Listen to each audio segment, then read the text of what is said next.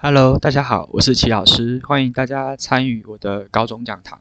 那今天第一集呢，我们主要是针对现在高二生即将升高三的学生，以及已经考完国中会考，那即将进入高中的入学生，来作为呃第一集有关于一零八课纲之后的一些升学的一些相关资讯的回馈。好。那老师呢，在呃两千年的时候，两千零二零二零年的时候呢，我就出版了第一本有关于学习历程跟素养教育的专书。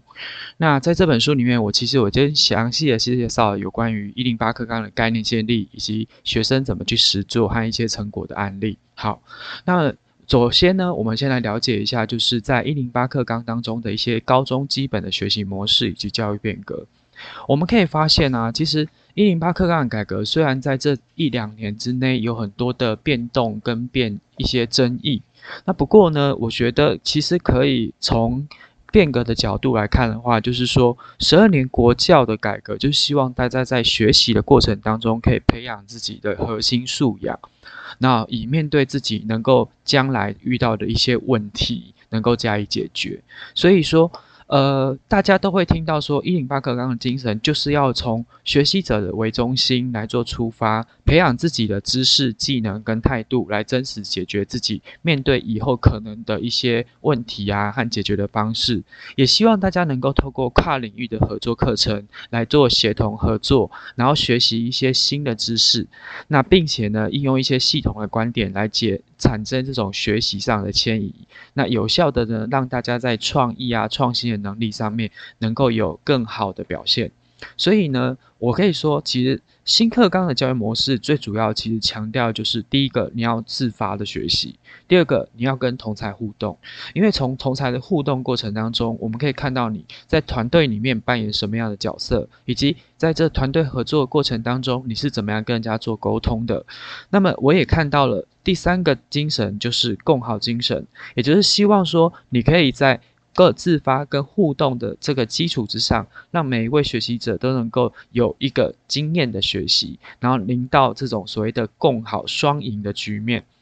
那其实课纲上写的其实是蛮多的面向的，我相信这也大家都在呃网络上啊，或是在书本上都可以看到这些资料。好，那么我们今天主要来谈一谈，就是最近刚好教育部他们也开了一些会议，发了新闻稿来强调，就是。针对学习历程的档案上传的这个部分，好，大家会有什么样的问题，以及大家需要注意一些什么东西？好，首先呢，我们先针对教育部的大考中心他们所提供出来的证券委员会所提供出来的三大重点，也就是三重二不原则。首先，在这个个人学习档案上面，它重视基本素养所呈现的核能能核核心技能，那重视校内的学习活动。意味着说，其实大家真的不用花太多太多的冤枉钱到校外去参加很多的事。其实学校内的资源，你能够妥善的应用，就能够有更好、更多的一些学习上的经历跟学习上的成果。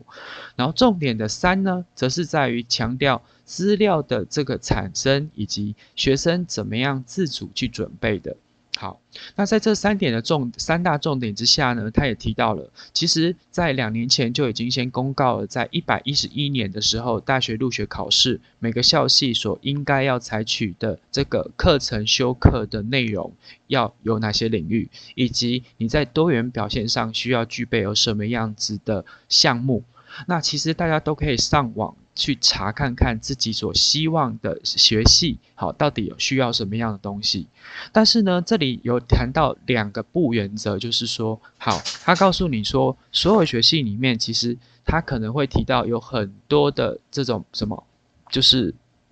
项目，但是呢，在应应这个所谓的呃家长的需求啊，还有一些就是呃学校的反应当中当中。好，他其实也提到了，就是说，在这些项目当中，你不一定说你要满足所有的项目，好，所以说你至少具备有一项能够上传，足以代表你个人的这个高中阶段的学习成果，其实在你未来的这个个人甄选上，其实就有很大的一个帮助。那再来呢，他更加的再重调强调一次，就是它是重。值不重量，所以他看重的是大家在学习过程之后的一个反思。好，所以呢，我们会说，其实，在这样的一个三大重点的两个不原则的下的一个公告新闻稿当中，我们可以看得出来，其实因为这两年大家真的呃在准备学习历程档案上面，真的有一点点觉得好像花了太多时间，然后麻烦没有去准备学科。那在这里呢，齐老师要告诉大家，其实你不一定要真的呃去准备这么多的项目，相反的，你可以试着准备。就是呃一个项目，然后让他在你在高三的时候能够同整好你高一高二，其实或许这也是一个很好的一个呃上传的一个资料的关呃关键成功的因素。那在这里呢，我们要谈到的就是说，其实在这个呃课程学习档案当中，到时候你在整个上呃上传的时候呢，大学端它最多它只会看三个件的项目，所以这三件里面呢，你要。强调的重点就是，你要能够必须要对自己的这些学习活动是能够产生意义的，而且呢，这些活动之间彼此要彼此的关联性，再加上说。你要在这个呈现的资料上面学呈现出来你自己学习上的动机，以及符合该学系的人格特质。那从这几个项目当中，我们去看到你上传的这三个项目当中，我们就可以去了解到说，哦，你是喜欢中文系，哦，你是喜欢地理系，哦，你是喜欢英文系。或者是你是理科的同学，你可能是电机系、机械系，或者是你是医学系，或是医什么医工系啊，哦，或是什么系的，那这些都是在于去成果上面去陈述出来说自己是对于这个科系上面的呃主要的一个配饰度的部分。所以我常常在演讲的时候都会跟同学讲。其实大学端真的不是要你做到一个完美无缺，然后非常好的一个人。相反的，他其实是希望你能够提供他一些精要的、扼要的一些资料文件。那这一些资料文件的档案，足以够证明说你对我这个科系是有足够的。动力足够的动机，足够的耐心去加以去深入学习，也会跟你未来的工作是有极度的相关性的。所以我们会发现说，其实呃，大家可能真的都呃太高估了，就是这种呃个人学习档案的这种呃威力。相反的，就是。花了很多的钱也好啊，花了很多时间也好，投注在这上面，而忽略学科。所以其实我还是得要说，学科真的蛮重要的。因为你的学测的分数，也就是我们将来说的 X 分数不够高的时候，你在个人申请上或繁星推荐上，或者是你将来真的不打算从这两个管道。你就是想要分发，那你就算 S 加 Y，也就是我们讲的分科测验，你也不会表现的特别好。所以我还是要讲，学科先把持在自己的范围之内，先把它把握住。那么剩下来的学习历程档案以及一些多元表现的部分，请你再斟酌自己的时间，然后呢，择重点式的、择有品质的方式去做上传的动作。那老师这里整理出来，就是有哪些项目当中呢？好，是你可以去在你的资料里面去呈现的。首先，第一个，我希望你能够呈现出来，就是说，当你在执行这项活动或是这项学习计划的时候的动机。因为一个人的学习动机，它会攸关着就是你是不是有认真的投入，而且你是不是有很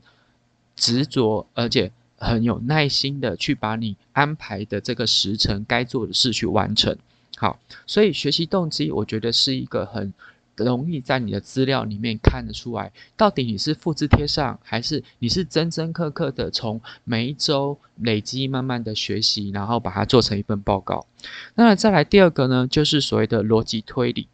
有一些。呃，可能同学在呈现报告上，他可能是一个小论文，他可能是一个研究，可能是一个实验，但他可能不知道那个结果是什么，只是他好奇。那我觉得这是一个非常好呈现自己逻辑能力的一种呃上传的档案之一。所以说，你能够去针对一个未知的未来，不管是实验也好，不管是研究调查也好，去加以做一个呃。测量或是实验，那把这些成果再汇整成推理成一个结论。那从这里老师可以可以发现说，你在学习的过程当中，你是学会了一些逻辑推理的。那再来呢？第三个，我觉得其实比较重要是在沟通表达能力上的展现。毕竟，其实，在呃出社会之后，当然你必须要与各行各业的人打交道，你也必须要与各行各业的人去做沟通。所以，有时候其实我们在呈现报告上面，不一定都是那么的静态的报告，有时候可能是一个对话的练习，让你产生了一个沟通语言能力的加强。然后有时候也可能是一个报告之间的互动讨论，让你产生了一个脑力激发的过程。那这些记录都可以去呈现出来，你在沟通协调能力上到底有没有什么样比较好的部分。再来第四个部分就是团队合作。我觉得在高中的阶段当中，其实蛮重要的，并不是一个人单打独斗哦就可以说就是满足所有的需求。其实更重要的事情是你能够去做一些团队合作的 project 一些项目。那透过这些项目呢，你可以去看到团队里的分工，还有团队里面你所扮演的角色。那我觉得这里面当中其实就。非常的符合在团队合作这个要求上面的一个大原则。再来就是批判思考，有很多时候其实呃过去的学习可能是这样的，就是老师说 A，那我们就说 A 是对的。那当然有时候老师说 B，那我们就说 B 是对的。当然这时候可能你心中会想的事情是说，好，有些人会觉得那为什么他 A 是对的？很好。当你产生这个疑问的时候，你已经开始在呈现反思、批判性思考的能力的开始了。好，所以有别于过去的学习，我更希望你们在学习的时候，在记录的时候，能够呈现出 why，也就是为何是这个，为何是那个，那呃如何证明啊？这这种批判性的思考，我想在你的呃上传的资料上面，你都可以去加以详细的记载。好，那。再来就是创意跟创新的展现，像老师在呃过去这一年，我看过一个案子，有一个学生他其实在做一个自主学习，那这个自主学习呢，他想要做数学课的自主学习，那我相信大家可能都听过有关于数学上面的海龙公式，那当然如果你只是背一个公式，可能其实没有那么的重要。对，可能你会觉得哦，那就是一个算式啊，然后把它背下来，然后把公式带进去，把数字算出来就可以了。好，但是呢，这个学生他其实他就突发奇想，去想了一个问题，就是那我可不可以利用这个海龙公式去算？好，算什么？算我们学校的面积到底有多大？好，哎，很好哦，他就开始有了一些创意的产生。于是乎，他搭配 Google 定位地图的一个工具，然后搭配他数学老师所对指导，然后自主学习的完成了海龙公式的套用，去计算出他们自己学校的面积。哦，我觉得这个其实非常的有趣。好，所以在创意跟创新的这个项项目当中，其实它是有达到的。所以在这个项目当中，我觉得你也可以是呈现给老师知道，说你对于在创意跟创新上的展现，好是有能力的。再来呢，第七个，我觉得自主学习，自主学习啊，其实有时候。呃，可能是一个小小的 project 一个项目，也可能是一个短短的八周到十周，或者是学校里面有规定的十四周的这种自主学习方案的提出。那当然，我会希望说你能够针对你有兴趣的议题，然后再加以去讨论。像呃，我自己曾经遇过的同学，他就做一个蛮成功的，也就是说，他看到有很多的呃同学都在使用。行动支付，然后呢，他就自觉的说，那到底行动支付会影响我们多少，或者甚至是说，在不同的呃世代上面，就是不同年纪的人，他对于行动支付上他的需求是什么？于是乎，他就开始了他自主学习有关于行动支付这个项目当中的一个调查，然后呢，再根据他所调查的现象加以还原。我觉得这也是一个很好的一个呃自主学习的案例。那第二个自主学习的案例，我是我自己亲身有经手过、辅导过的，就是它本身呢，它就是针对有关于短视频的研究。我相信其实很多我们同学应该都不陌生，就是像呃抖音啊，或是像什么腾讯啊，或是像什么其他种类的 APP，他们都会有拍摄一些短视频。然后他就很好奇说，就是到底大家在看这些短视频的时候，大呃大部分。都都是分布在什么样的年纪上面，还有就是说短视频有这么多的类型，大家喜欢看什么样的类型，愿意花多少时间？我觉得这些都是一个自主学习的一个开始，也是一个自主学习当中你可以去呈现出来的一份研究调查报告。再来呢，我们可以看到，就是我们希望你能够在你的学习档案里面呢，能够呈现出你是一个有整合性、规划性的一个人，也就是说。因为它是有一个持续性的存在，也就是每一周有每一周的进度，然后会有一个期中考核点跟一个期末考核点，所以我相信，如果如果你在针对这种所谓的每一周的进度安排上面都有执行达到，那你相对应的你就会有一定的产出。像我知道一个要啊，就是都对中文系比较有兴趣啦，那他就是呃，针对有关于就是呃儒家文化。以及孔孟思想来进行一个调查的自主学习。那自主学习的前半阶段呢，他总共花了六周的时间去了解了所谓的儒家文化以及思想。好。那这部分呢，他主要是看书，好，然后呢，他也准备了一个有关于呃，就是电影影视影集，就是关于孔子这部电影，他去看了一下这部电影，然后写了一份心得，所以在其中考核点的部分，他就把自己设定为就是我是要写一份有关于这看完这部电影之后的一个心得感想。第二个部分呢，是有关于在这六周当中，我所整理出来的农家文化在台湾的发展到底有哪些呃重要的因素。那么后六周呢，他则是呢开始选择了透过问卷调查的方式，也就是想要了解我们现在目前好就他所可以调查的对象而言，对于孔孟思想以及文化上的了解大概有多少。那他透过了 Google 的数位问卷的设计，然后呢去了解跟调查，然后完成了这一份的自主报告。那我觉得其实像他这样子短短的用一个学期的方式，然后呢自己来完成一份他有兴趣的主题，然后也跟他未来所要申请的科系是有直接相关联性的自主学习计划。那这是一个非常好的自主学习计划的范例。好。那么除了这个之外呢？当然，我觉得在下一项要素就是你在学习档案中要保持着，就是好尽可能的跟你所选择的学系是有相关的。因为如果你可以保持你跟你的学系有相关，那么当然，我觉得其实在申请入学上面，好，那你在上传答案上面，其实老师们都会看到说你其实就是为了这个科系在做准备。好，那再来呢？第下一点则是，我觉得应该是说，我们可以呈现的是一个问题解决的能力。或许说是你在担任小老师的期间，然后解决了有关于就是老师在发放这个作业上的问题，或是考试的问题，或者是你在担任干部期间，你解决了什么问题？好，我觉得其实这部分当然你都可以呈现出来。再来就是你的行动成果。那行动成果，我觉得其实很多的学习，它不一定都是一个好的结果。有时候，除非如果是一个不好的结果，也是一个学习。那我觉得就是把经验教训、经验教训把它学习起来。好，那再来呢？我觉得就是最多人写的就是你的课堂上的感想跟心得。但我。其实对于这一点，我有一点点要提醒同学，千万不要说我觉得这堂课教得很好，教得很多，然后让我学习的很丰富，这样很抽象的字眼，然后很不明确的话。相反的，我希望你能够去提出来说，在这堂课还没有上之前，跟上完之后，我到底我知道的知识我增加了多少，然后我学会了哪些东西，以及呢，我。在学会了这些东西之后，我能不能够将它在我的生活当中加以应用，或是理解，或是像是像是印证？好，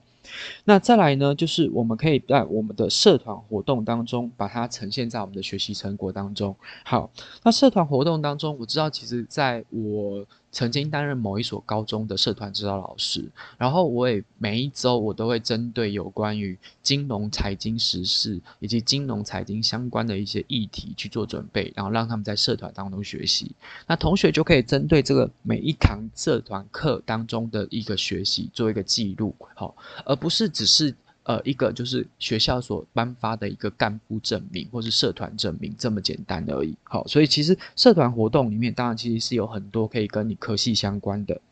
再来就是有关于竞赛表现，其实我觉得我蛮鼓励大家在高中时期能够去参加一些竞赛跟表竞赛跟一些比赛的。那呃，参与比赛的，我并不是说一定要求大家，就是说你一定要得到第一名，或者是说你一定要呃得奖或什么。我觉得参加比赛可能是一个自我挑战的开始。那透过这样的一个挑战，也许他成功了，那我觉得就是一个很好的成果。但如果他失败了，我觉得可以从这个失败过程当中了解，呃，说哦自己还有什么样的进步空间。哦，一个举一个以呃同学考透一科英文程度为例，可能他第一次考的时候，可能他本来是设定自己可能要有六百分的水准。可是他第一次考试的时候，他可能准备上面还不熟悉考题，他只考了大概三百五、四百哎左右，还没有达到他的目标。好，那这是他第一次的尝试嘛，所以他可以加以记录。那他可以继续加以再去加强，看他是在阅读部分比较吃亏，比较没有办法读得快，没有做完题目，还是在听力上面，因为他有不同国家的口音、发音、腔调。哦，他还不太熟悉，他可以再加以去强化他自己，好，然后让他自己在第二次的考试，好，能够加以进步。那我觉得说，其实也有一些像是一些高中生的一些所谓的物理呀、化学竞赛啊，哦，这些我觉得大家真的都可以去参加，或者是一些检定考试，好像是数理能力检定啊、生物能力检定啊、化学能力检定啊，我觉得这些都是很好的一个学习上的素材，好，来检测自己。倒不是说自己要表现多突出，而是你就你自己现有的状况，你准备了哪些，然后呢，准备的过程是什么？那最后一项，我觉得也是，我觉得在学习历程档案当中可以提到的，就是你的特殊经历。我觉得每一个特殊的人，并不是代表说他一定是特别的怎么样，而是说你有一个独特的经历。像呃，我之前有一个学生，他很特别，是他。考上高中的第一年，他选择到美国去读高校一年。那透过这一年的期间，他培养了自己的英文能力以及跟外国人的沟通。然后在他高二的时候，他再回到台湾来读自己的高中。好，我觉得这是一个很特别特别的经历，那让他也产生了对于所谓的英文学习上有非常大的兴趣。那当然就是说，在学科表现上面，其实他最后他就很顺利的，就是透过个人申请的方式去了成大外文系。我觉得这就是他一个在呃他特殊经历上的呈现上面，我觉得蛮不错的。所以以上总共会有大概十五点。的一个原则是在你学习历程档案当中所需要被传递出来的一些讯息和项目。那我希望透过今天第一集这样子的一个呃简简单的讲述，除了让你能够先了解，就是说新的资讯三重二不原则，以及在多元学习表现上的十五大的一个你可以写的方向的上去做准备。那注意哦，在这里面呢，我们从这十五大项里面，我们就可以去把它的一个学习历程，把它做一个反思或做一个同整的报告，那作为上传。那我将我觉得这样子来，你也不会有特别的压力，你也不会感觉到说要花特别的钱。其实你可以从身边的素材，从你现在可以用的资源，然后从老师课堂上所提供的这些教案。或是老师所提供、网络上所提供的资源去做准备，那我觉得这样子你就可以轻松应付。好，不管是在呃未来在大学上面的一个课程学习表现，以及多元表现上面的呃要求。那二来呢，你也可以参加，不管是你要透过呃繁星制度。入大学，还是你要透过个人申请入大学？我觉得这都是一个非常好的一个呃学习历程档案的写作。好，那么今天呢，大概就把这个一零八课纲的主要的精神跟一个目前公告的一个需求，以及你在撰写上面的档案加以就是所以说说明。